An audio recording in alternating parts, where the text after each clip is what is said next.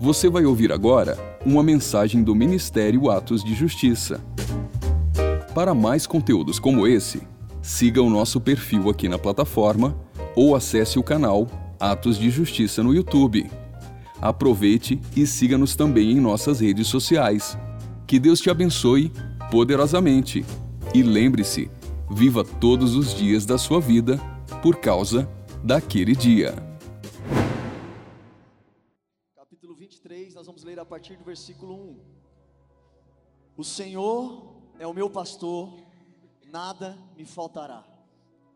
Ele me faz repousar em pastos verdejantes, leva-me para junto das águas de descanso, refrigera minha alma, guia-me pelas veredas da justiça por amor do seu nome. Ainda que eu ande pelo vale da sombra da morte, não temerei mal algum, porque tu estás comigo. Teu bordão e o teu cajado me consolam. Versículo 5: Prepara-me uma mesa na presença dos meus adversários. Unges a minha cabeça com óleo e o meu cálice transborda. Vamos ler esse versículo juntos? Prepara-me uma mesa na presença dos meus inimigos. Unges a minha cabeça com óleo e o meu cálice transborda. Que o Senhor ministre na nossa vida nessa noite mais uma vez, amém? O Senhor tem liberado sobre mim uma palavra a respeito deste lugar. A este lugar que se chama Mesa do Senhor. A mesa do Senhor representa, como a Pamela profetizou aqui hoje no começo do culto, um lugar do amor de Deus, uma expressão do amor de Deus. Essa palavra eu já ministrei ela aqui é, uma quarta-feira, mas ela não saiu de mim ainda. Ela está queimando forte no meu coração. E eu creio que Deus tem uma liberação e uma porção nova para nós nessa noite, amém? Porque a mesa é diária, meu irmão. A comunhão com o Senhor é diária, e este lugar o Senhor quer nos conduzir a cada dia, a cada dia, a cada dia. Quantos querem este lugar? A primeira pergunta que eu quero falar: quantos querem este lugar? A mesa é um lugar para quem quer. Sabe, um dia Jesus chamou os discípulos ao entardecer, quando estava acabando o dia e começando outro dia, e ele chamou os discípulos, falou assim para eles: Olha, vamos para o outro lado. Quantos querem ir para mim para outra margem? Comigo para outra margem. E os discípulos foram, e no meio do caminho aconteceu uma tempestade, e aqueles discípulos, a partir daquela experiência, foram transformados. Eu sinto no meu espírito que o Senhor está conduzindo esta igreja para um novo nível.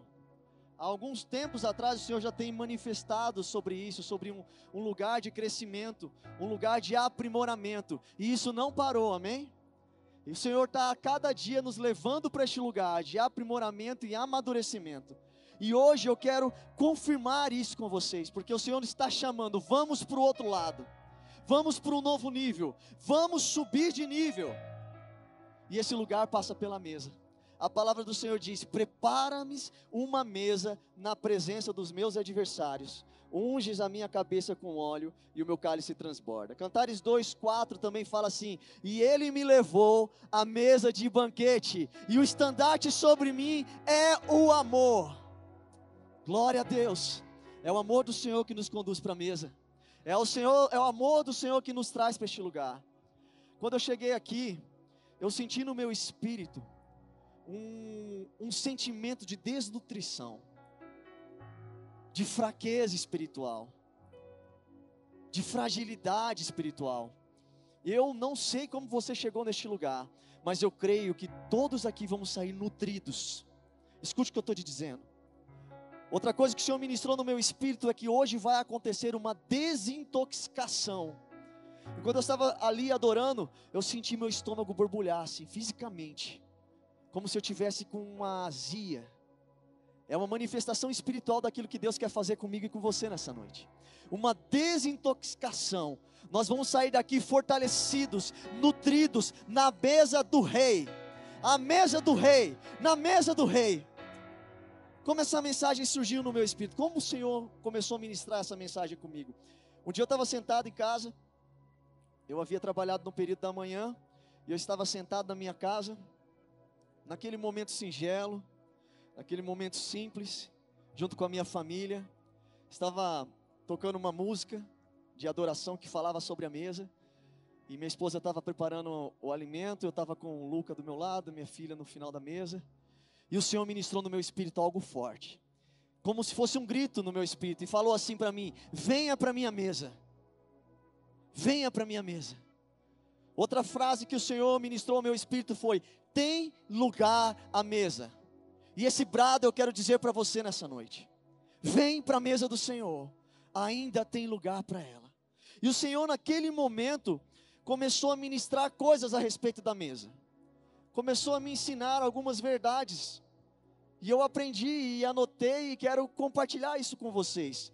Talvez não seja muita novidade para alguns, mas eu creio que o Senhor tem uma porção para nós sobre este lugar, porque mesa é um lugar preparado pelo Senhor de nutrição, provisão, proteção, cura, correção, intimidade, direção e acesso à glória de Deus.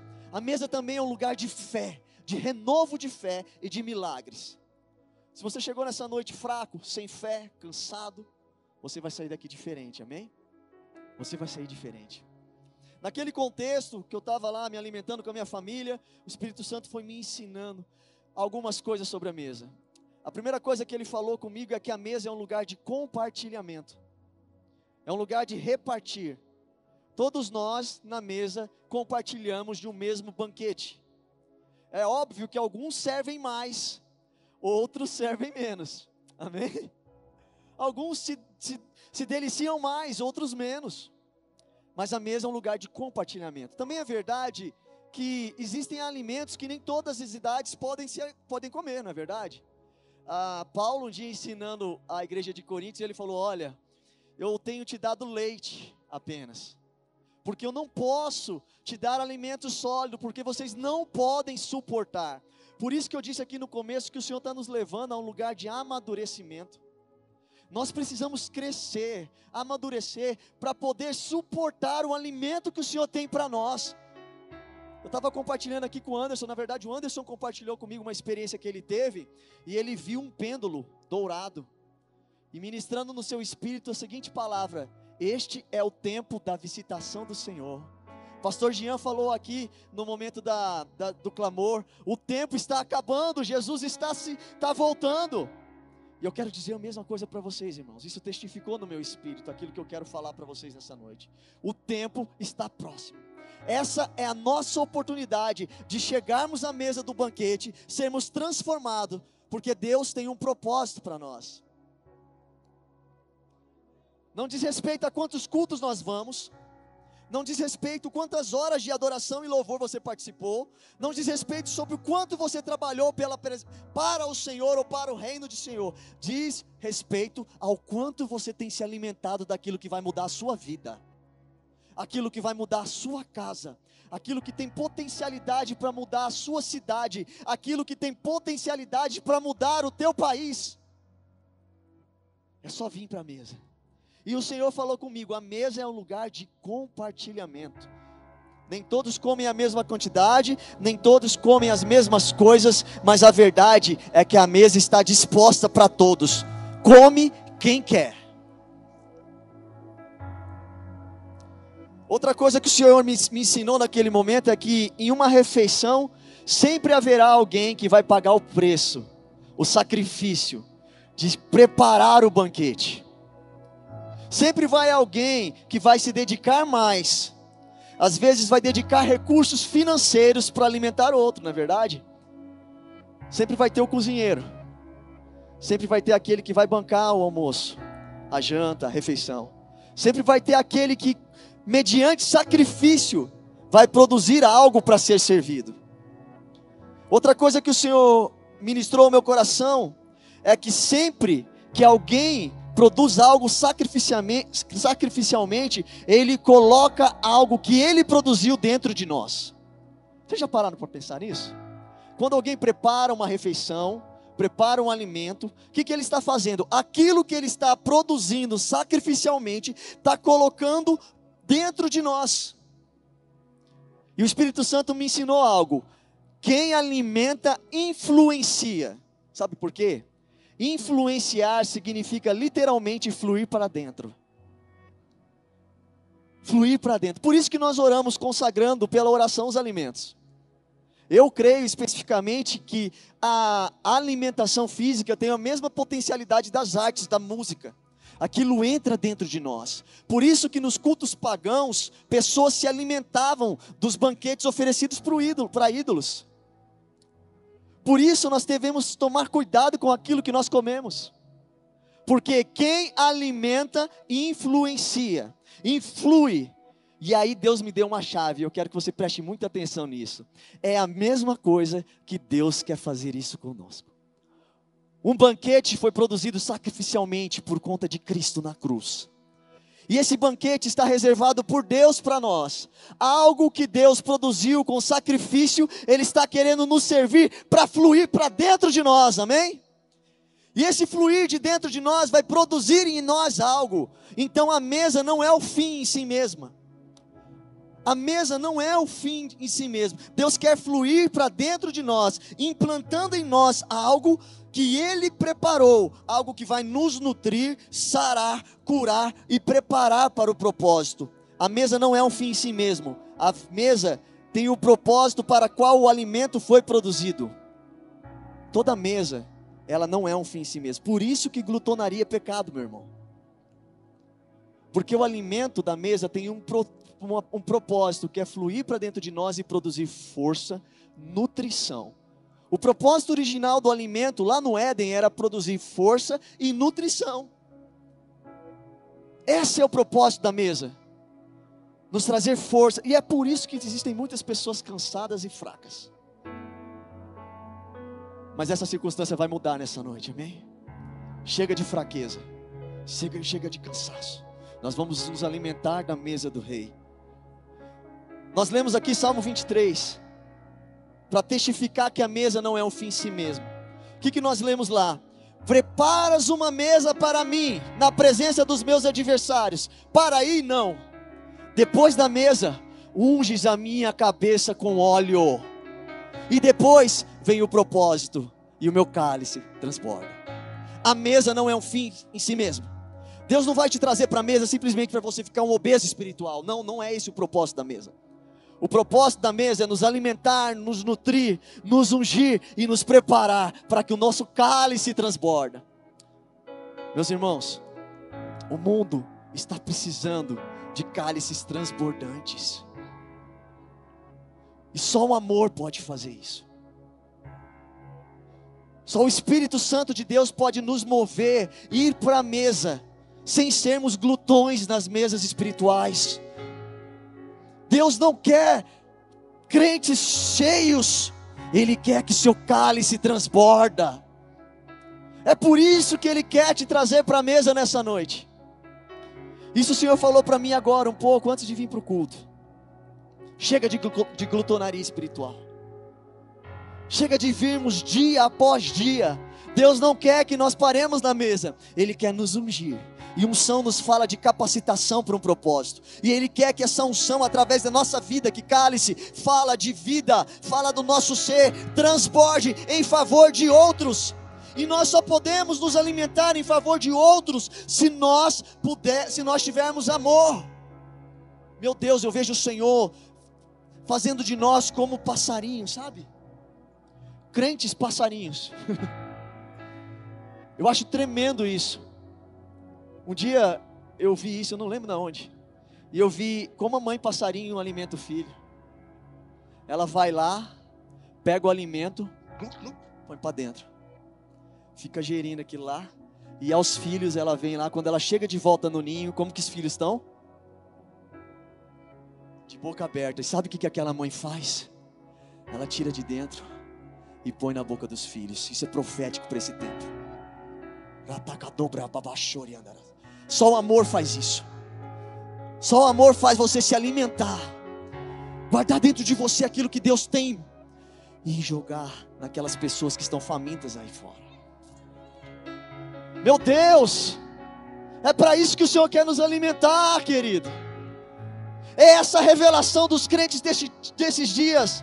É o amor do Senhor que nos traz para a mesa, mas é o mesmo amor em que nós somos batizados que nos conduz a alimentar outros. Nós não alimentamos outros apenas daquilo que nós produzimos, não é no diz respeito sobre aquilo que eu e você produz. Diz respeito sobre aquilo que o Senhor nos deu e nós transferimos para outro. Por isso existem muitas pessoas famintas aí no mundo. Crentes obesos, cheios, mas que ainda não entenderam o propósito da mesa. Por isso que Cantares 2,4 fala: E levou-me à mesa de banquete. Seu estandarte sobre mim é o amor. O amor nos conduz, mas o, também o amor nos move.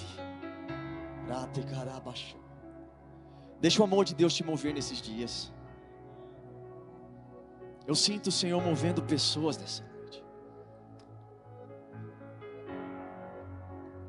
Hum, sim, Senhor. A mesa não é um fim em si mesma, aprenda isso. Deus não parou de fazer. Ele vai continuar fazendo esse convite, dia após dia, para mim e para você. Ele vai sempre nos convidar para este lugar. Só que a escolha de ir para a mesa é nossa. A mesa é um dos sinais de Deus para se revelar à igreja, sabe? Existem dois elementos que Deus usa para ensinar à igreja como Ele quer se relacionar conosco. O primeiro é o casamento. O casamento fala do nosso relacionamento com Deus como noiva. Mas o segundo elemento que nos ensina do relacionamento de Deus com a sua igreja é a mesa. E para a gente entender a mesa, nós precisamos ir aprender com a primeira menção de mesa na Bíblia. E sabe qual que é a primeira vez que a primeira que a me, palavra mesa se, re, se revela a nós na palavra do Senhor? Lá em Êxodo 25, eu quero convidar você a abrir lá. Êxodo 25.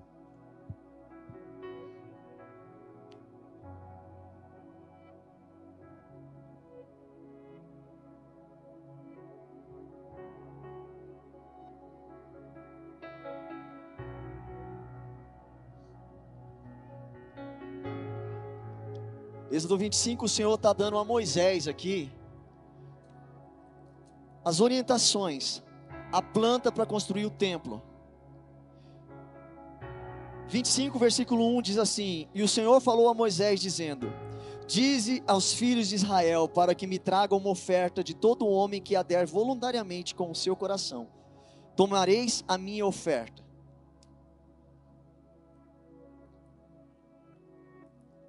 Versículo 23: Farás também uma mesa de madeira de acácia, dois côvados será o seu comprimento, e um côvado a sua largura, e um côvado e meio a sua altura. E revestirás de ouro puro, e lhe farás uma coroa de ouro ao redor. Versículo 30: E colocarás sobre a mesa o pão da proposição diante de mim sempre. Para por aí. Aqui é a primeira menção bíblica da palavra mesa. Aqui foi a primeira vez que o Senhor trouxe na palavra de Deus a palavra mesa. E com ela nós aprendemos muita coisa.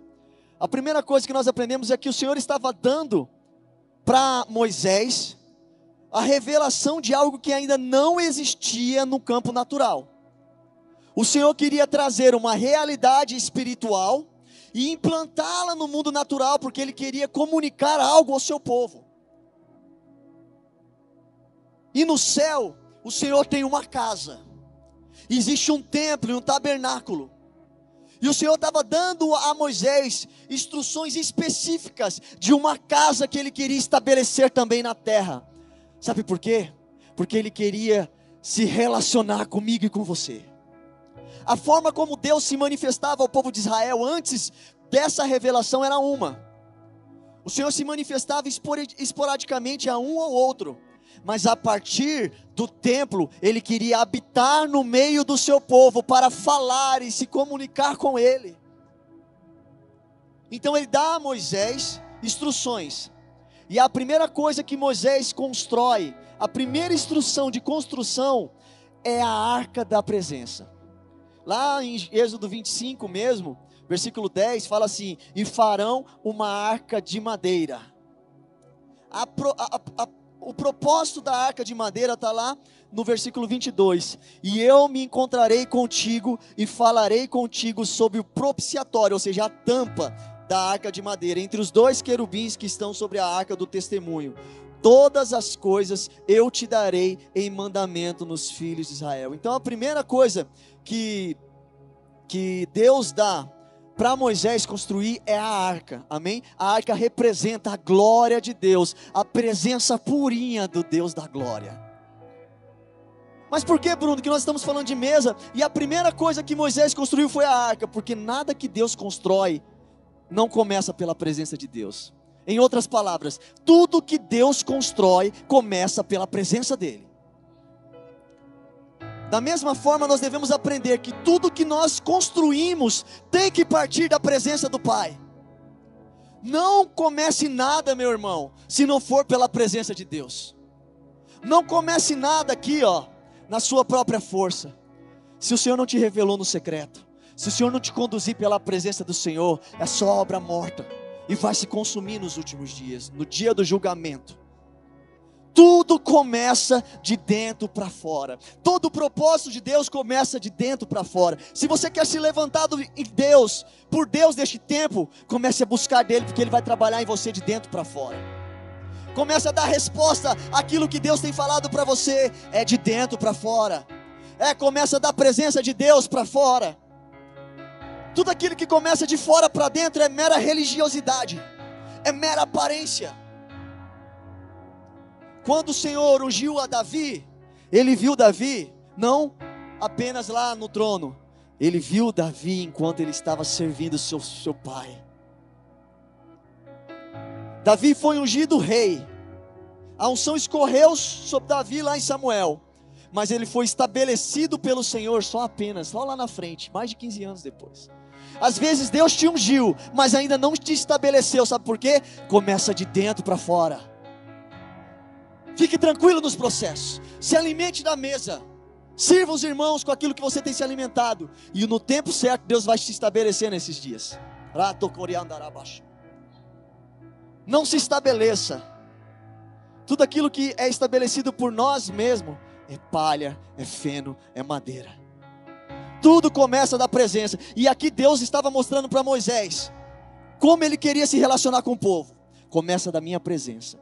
Mas logo depois, a primeira, a segunda ordem de Deus para Moisés construir foi a mesa. A mesa dos pães da proposição. E a mesa do pão da proposição ficava logo depois do véu. Existia o santíssimo lugar, o santo lugar e o átrio.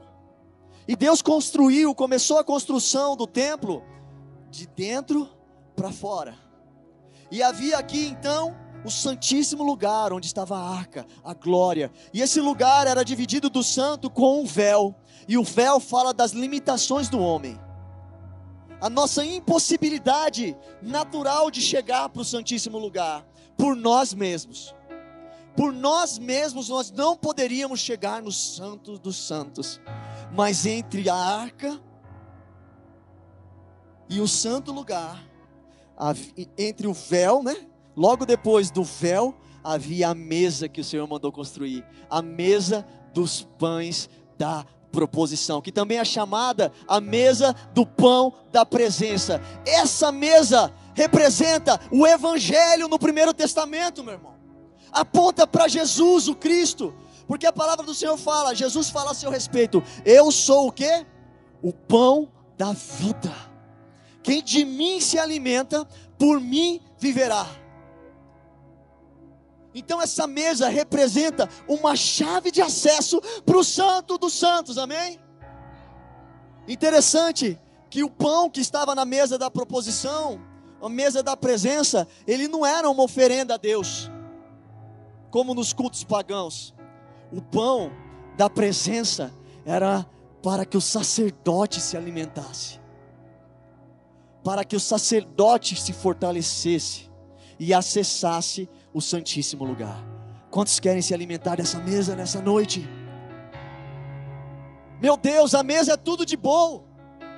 É nela que nós temos acesso à presença de Deus. É ela que nós, nela que nós temos acesso à revelação, à cura, a este lugar de, de desfrutarmos da glória de Deus. Por isso, em Jesus, o véu foi rasgado de cima para baixo.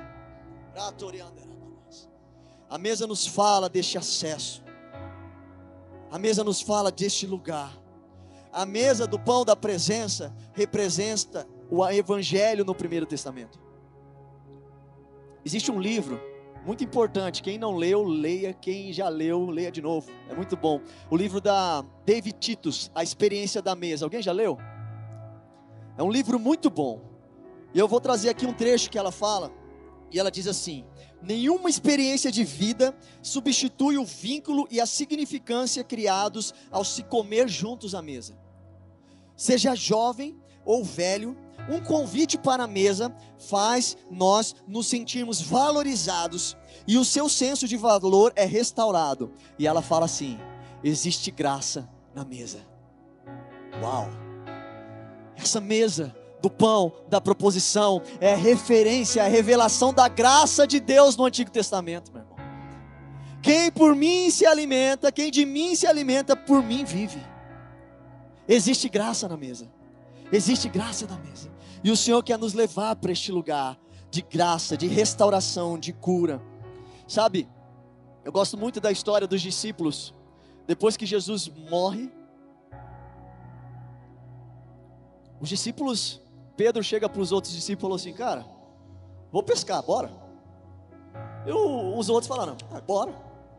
Eles foram voltar a fazer aquilo que eles faziam antes de Jesus. Jesus tinha morrido. Meus irmãos, pensa comigo. Se você andasse com Jesus por três anos seguidos, sendo discipulado dia após dia, dormindo do lado de Jesus, você vendo tudo aquilo que Jesus fazia, olhando nos olhos de Jesus, vendo Jesus curando, alimentando multidões, vendo Jesus fazendo o paralítico andar, vendo Jesus fazendo milagres e prodígios, tendo a revelação física do Filho de Deus todos os dias e de repente ele morre. Como você ficaria? Às vezes a gente julga os discípulos, né? Fala, mano. Mas eles estavam vivendo um momento desse. Jesus tinha morrido. E eu imagino que eles estavam frustrados. Nosso mestre morreu. O que, que Pedro fez? Mano, bora pescar. Tem coisa mais relaxante que pescar? Não sei. Naquela época eles trabalhavam com a pescaria, né? E eles foram. E sabe o que, que acontece? Eles não pegaram é nada. De novo, não pescaram nada. Eles estavam fora do propósito de Deus, porque Deus tinha dado uma ordem para. Jesus tinha dado: vocês vão lá, ficam lá. Espera eu.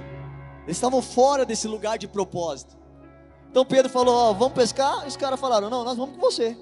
E eles foram lá no mar de Tiberíades, está lá em João 21, 9, e foram pescar. E de repente um homem apareceu na praia. e eles viram os discípulos pescando.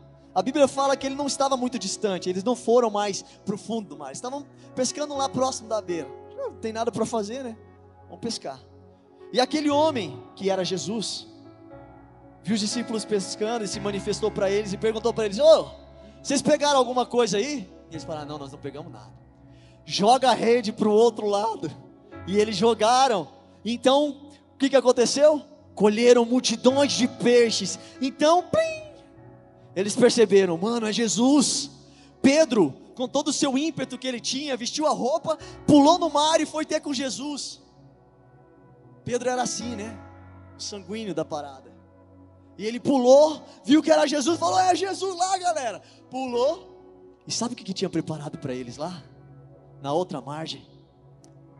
Uma mesa. Jesus preparou uma mesa para os seus discípulos.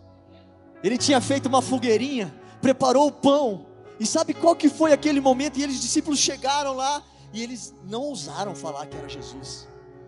Mas naquele momento, aquele episódio, sabe o que, que causou em Pedro? Jesus deu direção para Pedro. Foi depois desse, desse episódio que Jesus disse para ele assim: Pedro, vai lá e apacenta as minhas ovelhas. A mesa é um lugar de direcionamento, amém? A mesa é um lugar de revelação. Se você está sem revelação nesses dias, venha para a mesa. Jesus está sentado lá. e quer te dar direção. E ele falou para Pedro: Pedro, você me ama? É um lugar de confronto. Sabe aquele lugar que você está na mesa com seus filhos e você quer saber como foi o dia deles? Você dá direção, você sonha, você faz planos. O problema é que o inimigo tem tirado essa figura das nossas casas. O se sentar à mesa. Os nossos filhos não se alimentam mais olhando para os olhos do, dos pais. Você vai em restaurante, os filhos estão comendo olhando o celular. Eles estão se alimentando com a Peppa Pig. Estão se alimentando com aquelas pessoas. Enquanto os pais estão do outro lado da tela. O diabo tem retirado essa figura. Irmãos, a mesa é algo do céu, é algo espiritual. E nós não devemos espiritualizar o que é espiritual. Não precisa espiritualizar. Aquilo que é espiritual é espiritual e ponto. O que é espiritual nós precisamos acessar, amém? E é esse lugar que Deus tem para nós. A mesa é esse lugar de direcionamento, e foi isso que Jesus fez com Pedro. Pedro recebeu uma direção ministerial, chancelou ali, e ele falou: Agora eu sei o que eu vou fazer. A partir daquele momento, Pedro teve a identidade restaurada. Pedro foi quem negou Jesus. Foi aquele que o galo cantou e ele ficou os Ali tinha cura. Existe cura à mesa, existe graça na mesa. Se a mesa é um lugar tão bom, eu me pergunto, por que, que nós estamos fora dela? Existem pessoas que religiosamente vêm ao culto todo domingo, participa de vários seminários de libertação e restauração mas ainda não desfrutaram deste lugar, de ser alimentados pelo próprio Deus. O que, que acontece? Eu quero trazer aqui duas razões, existem várias, existem muito: orgulho, rebeldia, rebelião. Mas eu quero trazer aqui duas que o Senhor ministrou ao meu coração naquele dia. Duas coisas que nos tiram dessa mesa, deste lugar de bênção. A primeira coisa é a sensação de indignidade. O sentimento de indignidade tem o poder de nos tirar dessa mesa. Você não precisa abrir, mas em 1 2 Samuel, capítulo 9, vai falar a história de um homem que se chama Mefibosete. Davi já tinha tomado o trono, e naquele momento a casa de Saul tinha caído. Tinha morrido o rei e todos os seus filhos. Mas Davi tinha uma promessa com Jonatas, de ser benevolente com, a, com os filhos, com os filhos dele, com ele e com sua casa. Então, Davi, a Bíblia fala lá em, em 2 Samuel 9, depois você pode ir lá ler, e diz assim: E Davi disse: Há alguém que há algo que restou da casa de Saul para que eu possa mostrá-lo a minha bondade por causa de Jonatas? E havia na casa de Saul um servo, cujo nome era Ziba. E quando eles o chamaram até Davi, o rei disse a ele: Tu és Ziba? E ele disse: Sim, teu servo é ele. E o rei disse: Não há mais nenhum da casa de Saul para que eu possa mostrar a bondade de Deus. E disse Ziba ao rei: Jonatas ainda tem um filho que é aleijado do seu pé. Basicamente, a resposta de Ziba para o rei Davi foi o seguinte: tem um sim, mas ele não combina com o palácio. Ele mora numa cidade chamada Lodebar. Para alguns estudiosos, a cidade de Lodebar, que significa lugar árido, terra seca, era um lugar onde iam os excluídos. Mas ali havia Mefibosete. E essa história nos fala de um homem rejeitado e de um rei que quer honrá-lo e restituí-lo, curá-lo, Talvez nessa noite você chegou se sentindo indigno de sentar na mesa do rei. Como Mefibosete, sabe que a palavra do Senhor diz? Que, que Davi chegou lá e Mefibosete, se, se eu fosse Mefibosete, eu ia ficar morrendo de medo. Por quê? Qual que era a realidade daquela época? O rei que assumiu o trono, obrigatoriamente deveria destituir os outros reis e matar toda a casa. Toda a casa de Saul estava morta já. Só restava Mefibosete. E chega o rei Davi lá, com toda a sua equipe, e chama Mefibosete. Se você fosse Mefibosete, o que você ia fazer? Eu acho que, que, que quando Mefibosete chegou assim, Davi pergunta para ele assim, ele falou assim, eu vou morrer agora. Aí ele, Davi pergunta para ele: Você é Mefibosete? E ele falou: É, sou eu. Eu imagino que ele estava falando assim: Não, Davi está só perguntando quem eu sou para ver se vai matar a pessoa certa. E ele se prostrou. E a palavra que Moisés, que, que Mefibosete disse, que Davi disse para Mefibosete foi o seguinte: Não temas, porquanto certamente te mostrarei bondade por causa de Jonatas, teu pai, e eu te restituirei toda a terra de Saul, teu pai. Essa era a proposta do rei para Mefibosete: restituição. Mas interessante que o rei não queria restituí-lo politicamente apenas. A palavra do Senhor fala que Mefibosete, ele foi restituído financeiramente, mas Davi também restituiu a ele a dignidade. Porque depois ele falou assim: "E tu comerás pão à minha mesa continuamente".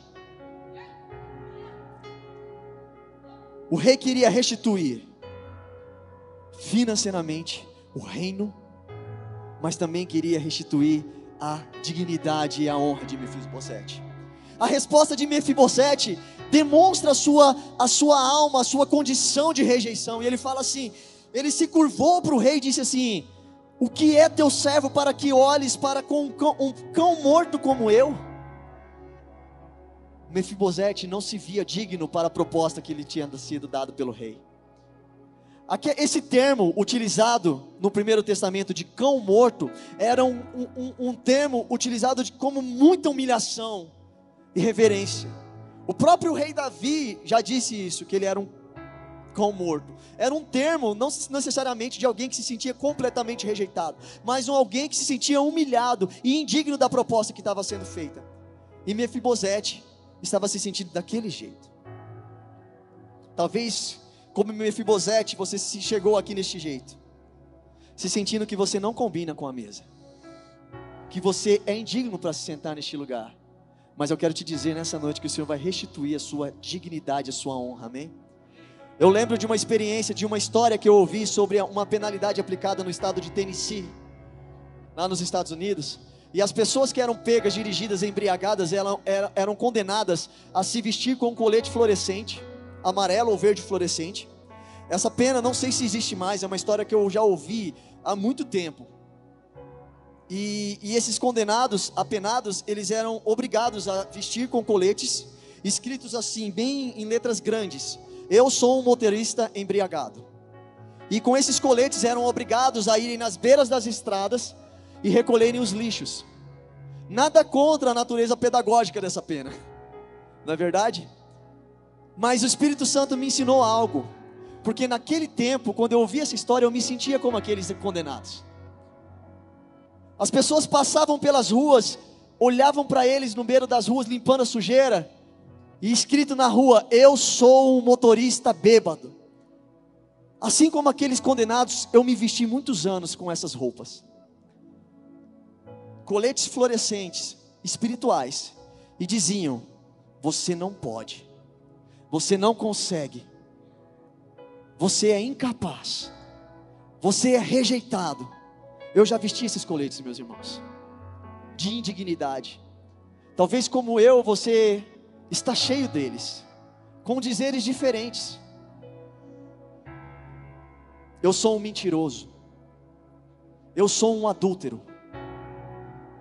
Eu tenho uma mente corrompida. Eu sou um ladrão. Talvez você tenha ouvido palavras de pessoas de autoridade sobre sua vida que falaram: você não vai conseguir, você não é digno, você não pode. Mas eu quero dizer nessa noite: o Senhor vai tirar esses coletes de você. E vai colocar outros dizendo: Você é meu filho. Você é digno e eu te conduzo no lugar que você vai ser restaurado na dignidade. Sabe por quê, meus irmãos? porque a mesa não é um lugar para aqueles que podem, a mesa não é um lugar para aqueles que são bonzões, a mesa não é um lugar para aqueles que são aprovados, a mesa é lugar para aqueles que são perdoados. Se você escolheu entrar no caminho do perdão, do arrependimento, esse lugar é para você. Quando Jesus queria salvar, curar pessoas fisicamente, ele fazia isso na rua. Mas quando ele queria curar a alma, ele fazia uma mesa, um banquete, e curava as pessoas. Lembra de Zaqueu? Eu quero ir na sua casa. Lembra dos discípulos no caminho de Emaús? A palavra do Senhor fala assim que eles estavam entristecidos e eles tinham toda a expectativa em Jesus. E ele e, Jesus se apresentou para eles e eles estavam tristes. Mas aqueles aqueles homens, eles se reuniram para sentar em um banquete. Sabe o que, que aconteceu enquanto eles estavam sentados no banquete? Os olhos deles se abriram. Os olhos dos discípulos se abriram e perceberam que era Jesus. A mesa é um lugar de revelação. Lembra do filho pródigo? Ele decidiu ir para longe da, da, da mesa do pai. Mas um dia ele assentou no seu coração: Eu vou voltar. E o que estava esperando quando o filho pródigo chegou? Uma mesa. É porque ele era digno? Não, é porque ele tinha se arrependido e estava no lugar certo.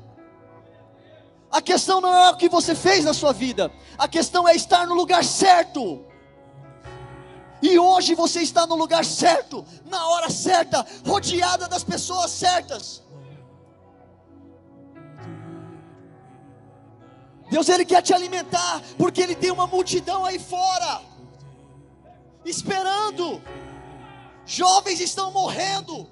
A geração 21 está precisando de homens que se alimentam da verdade e transferem ela para outros. Não é uma questão de bonzão, não é uma questão de aprovação, é uma questão de estar certa na hora certa, motivado pelas questões certas. A mesa traz cura. Mas existe outra coisa que nos tira da mesa é a falta de fome. E ah, como a falta de fome tem tirado nós desse lugar.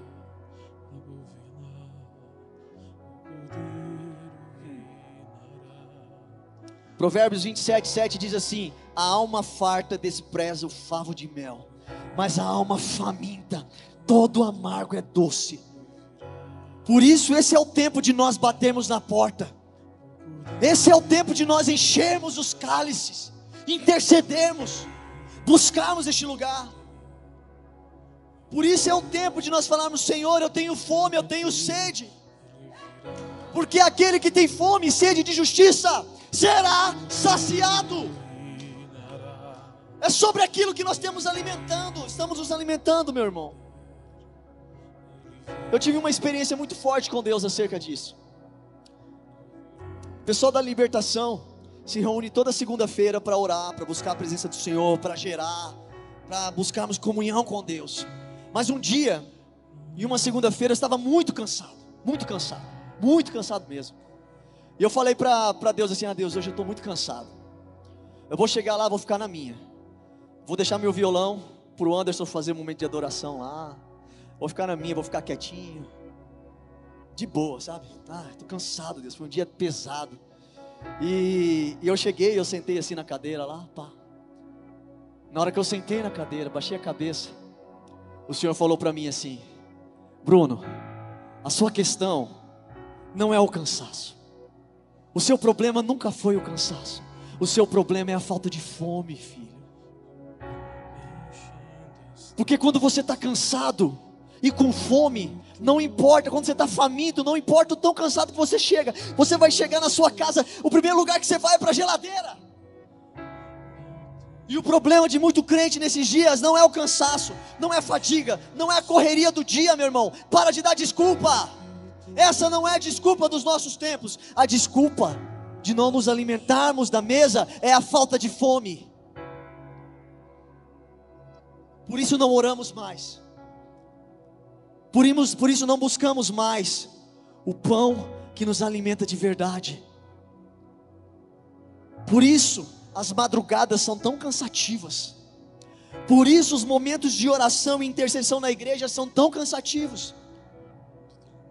Por isso que a presença de Deus parece enfadonha.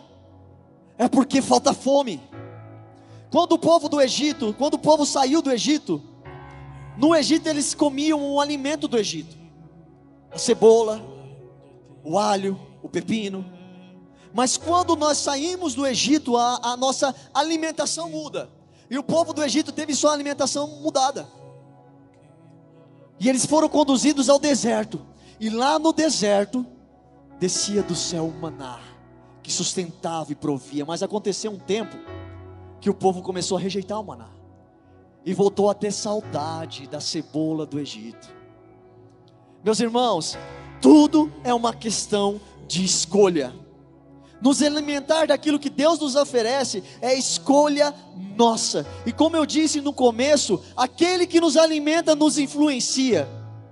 Vocês lembram de Adão e Eva no jardim? Deus tinha dado para Adão e Eva toda a provisão necessária para o sustento e força deles. Olha, vocês podem comer de toda a árvore desse jardim. Eu nem imagino as frutas doidas que deviam ter lá. frutas gostosas, doces, cítricas, que traria nutrição e força para Adão e Eva. Mas um dia, Adão e Eva decidiram parar de se alimentar do banquete de Deus e se alimentar do banquete da serpente. A questão não é apenas aquilo que nós comemos, mas quem nos alimenta. Porque quem, quem alimenta influencia, quem alimenta flui para dentro. E um dia eles começaram e decidiram se alimentar do banquete da serpente. Sabe o que aconteceu? Quando eles se alimentaram do banquete que a serpente ofereceu, os olhos naturais deles se abriram e automaticamente os olhos espirituais se fecharam. Ah, meus irmãos, quantos crentes cegos, quantos olhos espirituais fechados, porque decidiram parar de se alimentar do banquete do rei para comer do banquete do inimigo. Tudo é uma questão de quem nos alimenta. Quem está te alimentando nesses dias?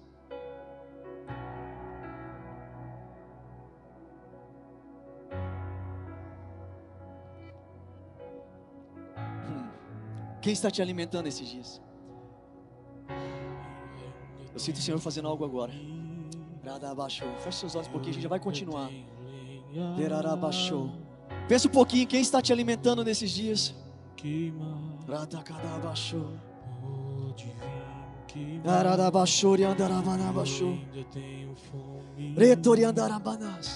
Quem está te nutrindo? O que tem entrado pelos seus olhos? o que tem entrado pelos seus ouvidos, porque alimento espiritual não é apenas aquilo que nós comemos, é aquilo que nós vemos, aquilo que nós ouvimos. O que tem te alimentado nesses dias? Será que seus olhos espirituais estão abertos? Quando Adão e Eva se alimentaram do banquete da serpente, eles viram que estavam nus e eles começaram, perderam a glória que protegia a sua nudez. Quando você se alimenta do banquete da, da serpente, você perde a glória que esconde a sua nudez. Amém. Olha para mim aqui de novo. Lembra de Esaú e Jacó?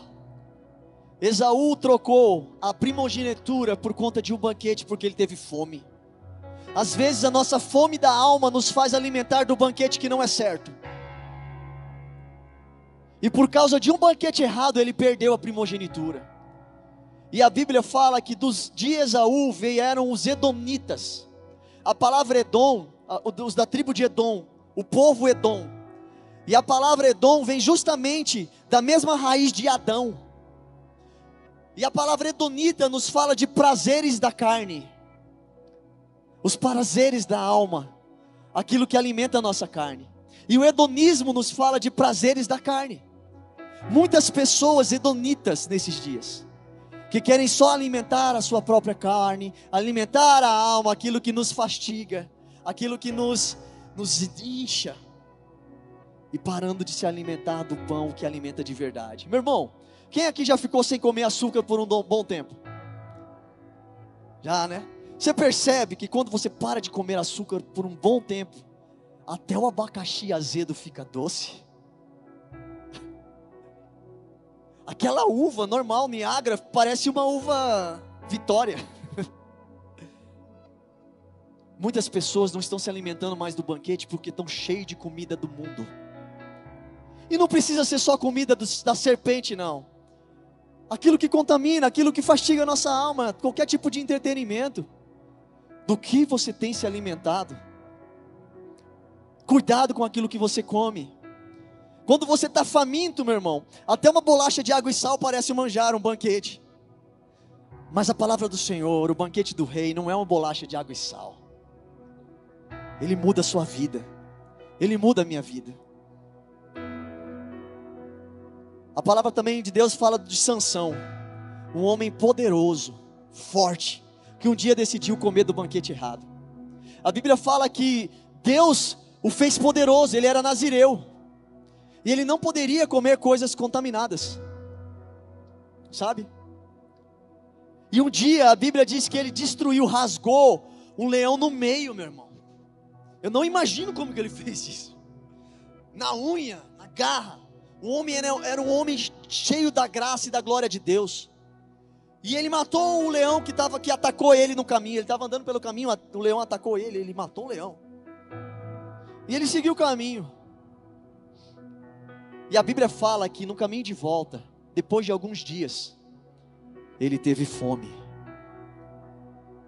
E ele voltou por aquele caminho e viu lá o esqueleto, os ossos, a carcaça do leão. E naquele lugar, um enxame de abelhas tinha depositado ali feito mel. Sabe o que, que, que Sansão fez? Ele estava com fome. Ele foi lá e se alimentou daquilo que era doce. Mas ali ele quebrou um princípio, porque ele não poderia tocar em algo que estava morto. Sabe o que eu aprendo com isso?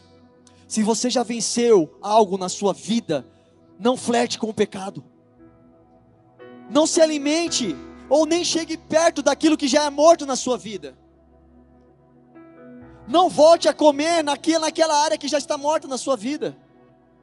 Se você já venceu um pecado, irmão, foge desse lugar que te leva de novo para o pecado. Se você era viciado em pornografia, foge das telas. Não brinque com flerte. Se você venceu a ira, foge da contenda, meu irmão. Você está vendo dois brigando, sai fora. Se você venceu a fofoca, para de querer saber a vida dos outros. Entenda, não se alimente de novo na carcaça de algo que você já venceu. Por mais doce que possa parecer, cuidado com a sua fome. Você tem fome de quê? Lembra que eu disse que quando Adão e Eva se alimentaram do banquete da serpente, os seus olhos espirituais se cegaram e os olhos naturais se abriram? A recíproca é verdadeira. Lembra de Daniel? Daniel, quando ele decidiu não se contaminar das iguarias do rei, os seus olhos espirituais foram abertos, ele e seus amigos. Ninguém teve tamanha revelação no Antigo Testamento do que Daniel. Daniel viu os últimos dias, meus irmãos, porque ele não se contaminou do banquete do rei ímpio. Quando nós decidimos nos alimentar do banquete do Senhor, os nossos olhos espirituais se abrem. Você quer revelação? Venha para a mesa. Nós vivemos um tempo profético e nós precisamos da revelação. Ninguém foi encontrado como Daniel e seus amigos, fortes, robustos, e Deus acrescentou neles sabedoria, inteligência, conhecimento. É disso que a igreja precisa nos últimos dias.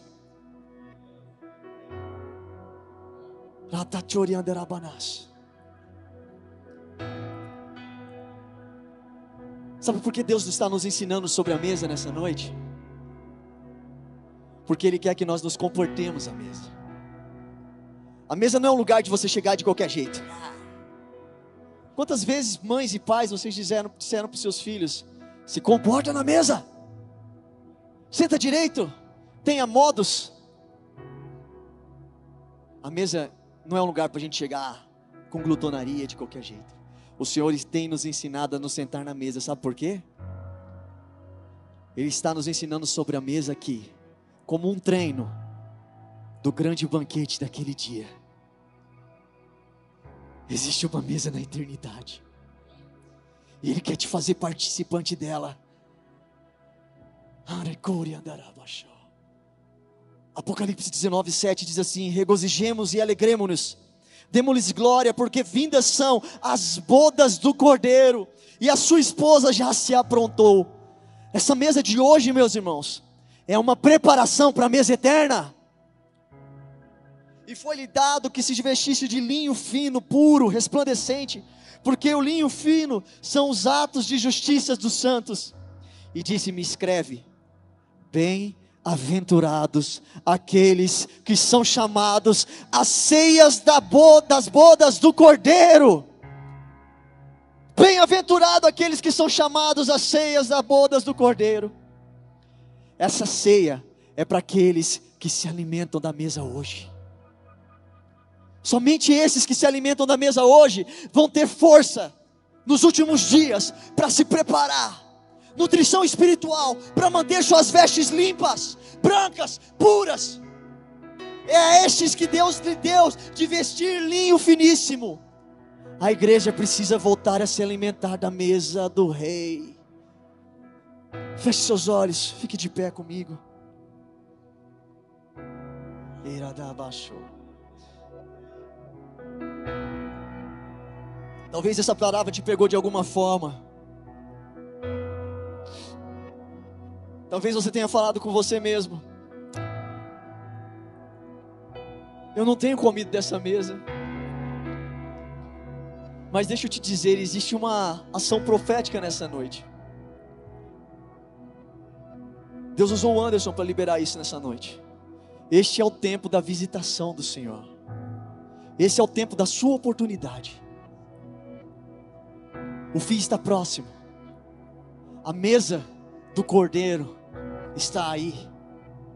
Só vai ter força para suportar os últimos dias, para cumprir o propósito, aqueles que têm se alimentado da mesa espiritual do rei, têm comido do pão da presença, aquele que de mim alimenta, por mim viverá. São esses.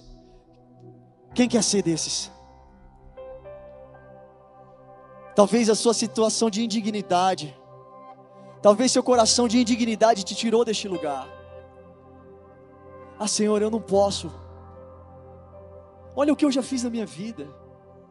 Tanta burrice, tanta burrada, tanta sujeira. É verdade, meu irmão, que nós não podemos comer na mesa sujos. Mas quando você decide vir para a mesa, profeticamente, Cada passo o Senhor te limpa mais. Cada passo o Senhor se limpa, te limpa mais. Quando o filho pródigo voltou, a Bíblia diz que ele tinha ido para cidades longínquas, para terras longínquas. Mas eu creio que espiritualmente, quando aquele filho foi voltando, ele foi se preparando no espírito e chegou e tinha um lugar, um banquete pronto. Hoje eu quero te dizer: não há nada que você já fez de ruim que te afaste do amor de Deus. Foi isso que a Pamela orou aqui, abrindo o culto. Nem a morte, nem a vida, nem principados, nem potestades, nem o pecado te separa do amor de Deus. A mesa é um lugar que nos habilita para a glória. E o Senhor quer te restituir a dignidade nessa noite. A mesa não é um lugar para aprovados, é um lugar para arrependidos. No seu caminho daí até a mesa, o Senhor pode transformar e mudar a sua vida. Talvez você nunca aceitou Jesus ou declarou Ele como Senhor e Salvador da sua vida. Hoje eu vejo uma porta aberta de salvação aqui nessa noite. Salvação, salvação, salvação. Escuta o que eu estou te dizendo. Essa mesa é a mesa de salvação. Talvez você está desviado meu irmão, o processo de conversão não é de um dia para o outro. Mas eu quero te dizer que a salvação não diz respeito ao que nós fazemos. A Bíblia diz que a salvação é pela graça, e isso não vem de nós, é dom de Deus, é presente de Deus. E hoje tem uma porta aberta de salvação aqui, de mudança de vida. Não importa, escuta aqui, se você participou do seminário, não importa quantos seminários de libertação você fez, se você continuar se alimentando do banquete de Satanás, todo o processo pode ser corrompido. Se a sua família deixou de se alimentar do banquete de Deus, todo o processo pode ser corrompido. Nós estamos vivendo um ano focado na geração 21. Sacerdotes, pais, mães, o que seus filhos têm comido? Existe uma, uma função de nutrição que a mãe pode dar aos filhos, isso é muito espiritual. O alimento dos filhos, queridos, é responsabilidade nossa. Quem alimenta a minha casa é o Senhor por minha vida e da minha esposa. Pastor não alimenta a sua casa. Porque o pastor não está lá todo dia. Escuta o que eu estou te dizendo. Líder não alimenta os seus filhos. Porque líder não vai lá nos seus filhos e vai falar: Boa noite, meu filho. Que o Senhor te abençoe e te guarde. Que o Senhor faça resplandecer a luz do seu rosto sobre ti. Que o Senhor sobre ti levante o seu rosto e te dê a paz. Isso é minha função e sua como pais. A geração 21 está com fome. Quem tem alimentado a sua casa? Feche seus olhos. Eu quero fazer alguns convites nessa noite e a gente vai terminar, mas não tenha pressa. Sabe por quê? Na mesa é um lugar que a gente não pode comer com pressa. Isso é profético. Não tenha pressa. Nessa noite não tenha pressa. Eu quero fazer alguns convites nessa noite. E o primeiro convite eu quero fazer é aquele que ainda nunca comeu na mesa. Se você deseja nessa noite aceitar o Senhor Jesus como seu único e suficiente Salvador, a sua vida pode mudar. E eu quero te convidar para levantar sua mão agora. Se você nunca fez essa declaração e quer dizer nessa noite, eu quero aceitar Jesus como meu supridor, aquele que vai me alimentar a partir de agora, eu quero te convidar para levantar a mão agora. Sua vida não vai ser mais a mesma, irmão. Tem mais alguém? Sua vida não vai ser mais a mesma, irmão. A mesa tem potencialidade de transformar caráter, de educar, de ensinar e de avançar, de fazer a gente avançar. Segundo convite eu quero fazer, você que está distante dessa mesa, está se alimentando do mundo, e tudo aquilo que Ele oferece. Por isso seus olhos espirituais se fecharam. Você não sente mais a presença de Deus. Você não tem mais vontade de ouvir a Deus. Esse convite dessa noite é para você também. E eu tenho um último convite. Se você se sente indigno de sentar na mesa, eu quero convidar vocês que querem responder esse convite, a vir aqui à frente e nós vamos orar por vocês. Enquanto essa adoração é, é tocada, a gente entra neste lugar.